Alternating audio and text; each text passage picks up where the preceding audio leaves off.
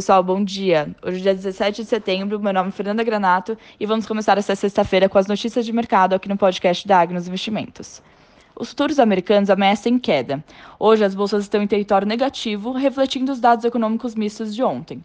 Nos Estados Unidos, tivemos um salto nos pedidos de seguro-desemprego, mas os números de vendas no varejo saiu acima do esperado, sinalizando uma demanda mais sólida por lá.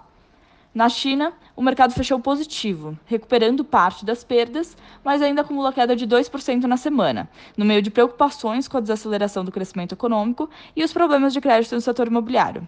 O governo injetou 14 bilhões de dólares no sistema financeiro para tentar acalmar os ânimos com a situação da incorporadora e o mercado de dívida. No lado das commodities, nessa manhã, o petróleo está levemente caindo, como reflexo da retomada da produção no Golfo do México. Estamos com cerca de 72% da produção em funcionamento. Agora, vindo para o cenário local, ontem o Ibovespa fechou caindo um pouco mais de 1%, com uma percepção de piora na crise hídrica, lentidão na questão da PEC dos precatórios, somado ao cenário externo conturbado. O destaque do dia fica para o decreto presidencial que elevou a alíquota do IOF sobre as operações de crédito para pessoa física e jurídica para cobrir as despesas com Bolsa Família. A agenda econômica está mais vazia hoje. Vamos acompanhando o mercado. Uma ótima sexta-feira a todos e um excelente final de semana.